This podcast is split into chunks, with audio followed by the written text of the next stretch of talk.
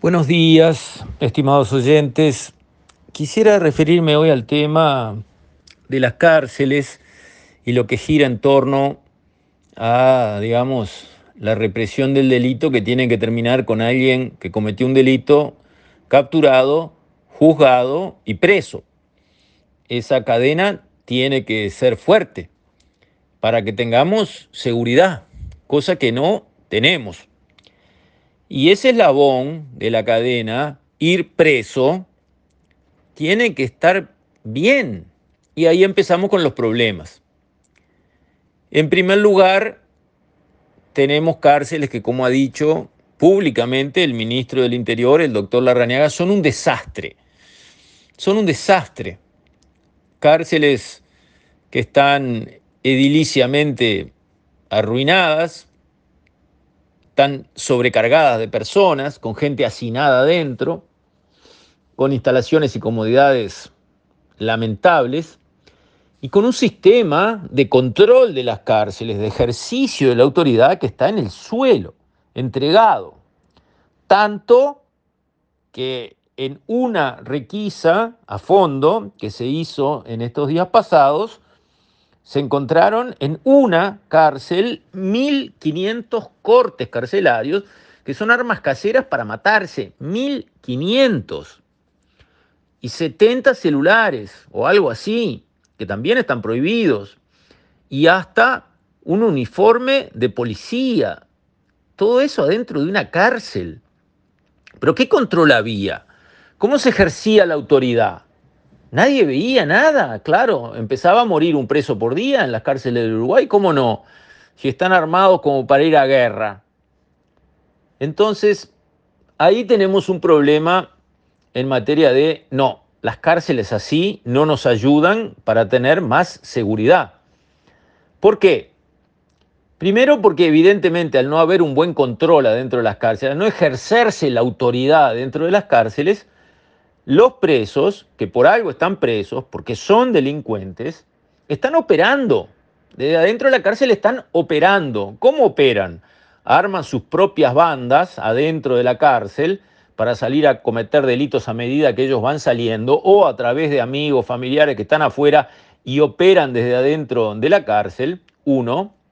Dos, están, digamos, preparando los golpes que vendrán hacia el futuro porque de cada 10 presos que recuperan la libertad, prácticamente 7, 6 y pico, vuelven a delinquir.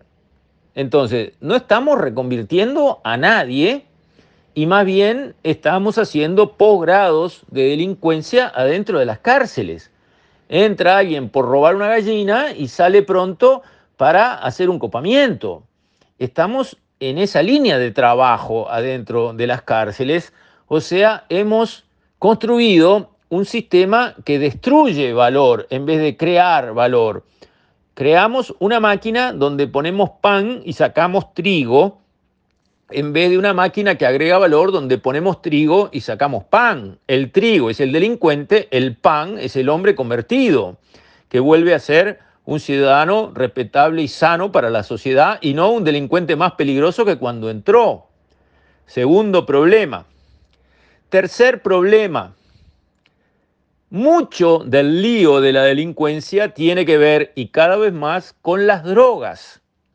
Pues bien, una familia de bajos recursos, cuyo hijo, el muchachón de la familia, se enredó en las drogas, cayó adicto a la parta base ¿Y cómo lo recuperamos? ¿A dónde lo lleva esa familia para que lo traten y le corrijan esa adicción? No, no hay dónde. Tiene que seguir su curso criminal, primero drogado, después adicto, después delincuente, después mató a alguien para robar la próxima dosis de pasta base y termina preso y adicto adentro, con lo cual sigue eh, en los negocios internos de la cárcel, cambiando yo qué sé qué por yo qué sé qué para seguir recibiendo drogas que también adentro de las cárceles circulan como agua. Pero ¿y cómo cortamos eso? Hay que tratar a los adictos. Hay que tener un lugar donde las familias pobres puedan llevar a un muchacho adicto y se dan cuenta porque ya le robaron todo lo que había dentro de la casa a los familiares, los padres, los abuelos, los tíos, los hermanos, los amigos, robaron todo en todo lado donde podían entrar, porque empieza así la historia de los adictos. No es que salen a robar a una viejita del barrio, primero roban todo lo que hay en la casa. A la madre le roban, hasta el televisor donde mira las comedias. Todo lo roban para vender. Entonces, ahí hay que cortar. Antes de que ese muchacho, que ayer era un buen tipo, amoroso hijo, amoroso nieto, y después se transformó en una fiera que es capaz de matar a sangre fría para conseguir 20 pesos y comprar la próxima dosis de pasta base, ¿dónde cortamos ese proceso dantesco? En el tratamiento médico de la adicción. Pero ese muchacho, esa familia lo tiene que poder llevar a algún lado y entregarlo para que lo traten médicamente y lo recuperen. Y entonces mandarlo a trabajar seis meses o un año a otro pueblo del interior, a otro lado, donde no esté en el entorno de los amigos que le vuelvan a vender, para que consolide la recuperación, pero nada, de eso no hay nada. No hay dónde tratar un muchacho, no hay dónde recuperarlo. Si han visto casos que se vieron en años pasados, familias que tenían a un muchacho atado con cadenas y candados adentro de la casa para que no saliera y no consumiera. Parecía que lo querían tratar como un perro, pero era mejor tratarlo como un perro y no dejarlo suelto para que terminara muerto o matando por el dominio de la droga sobre su personalidad. Entonces, otro problema adicional que tenemos, que se viene sumando a estos que vengo mencionando, es que el Estado no le ofrece a la familia de bajos recursos la herramienta de rescatar a sus hijos adictos antes de que sea demasiado tarde. Entonces, precisamos más cárceles, precisamos mejores cárceles, precisamos mejor control adentro de las cárceles, precisamos una cárcel como prometió el presidente para los muy peligrosos, los narcotraficantes, los jefes de mafias muy peligrosos que metidos en esa cárcel no pueden hablar por teléfono con nadie, no pueden comunicar con nadie, no pueden manejar ningún negocio raro afuera de la cárcel. Y eso hay que lograrlo, porque si no les estamos dando de comer a los jefes de las bandas mafiosas que siguen asaltando con la dirección del jefe instalado allá. Eso no puede pasar. Necesitamos reeducar a los presos de verdad, ponerlos a trabajar, quieran o no, pero tienen que trabajar porque el trabajo reconstruye a la persona.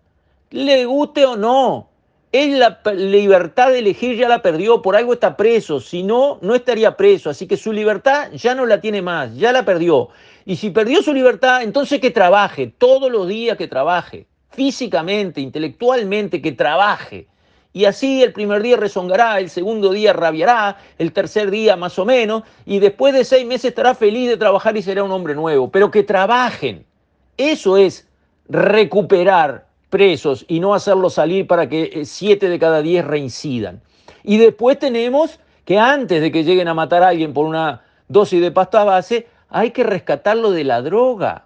Hay que tener centros de tratamiento para personas pobres que permitan esos centros que esos muchachos, antes de continuar con su proceso de cada vez peor, cada vez más drogados, cada vez más dependientes, cada vez más delincuentes, encuentren un lugar, un salvavidas, donde salvarse, donde su familia lo pueda internar y donde el Estado se haga cargo de desintoxicarlos hasta volverlos de nuevo una persona normal y que tengan una segunda oportunidad en la vida que la verdad es que ya no tienen. Todo eso falta.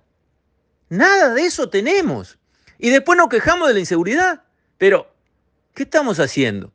Entonces, un gran trabajo por delante esto no es de izquierda o de derecha, esto es hacer lo que hay que hacer acá y en la China, y por lo tanto espero que el ministro Larrañaga, que parece tener esto muy claro y que parece también tener una actitud de liderazgo, de ir de frente y hacer lo que hay que hacer, bueno, arrastre el sistema político y consiga los respaldos políticos y presupuestarios necesarios para ayudar a que este flagelo que tenemos encima de una inseguridad rampante sea corregido.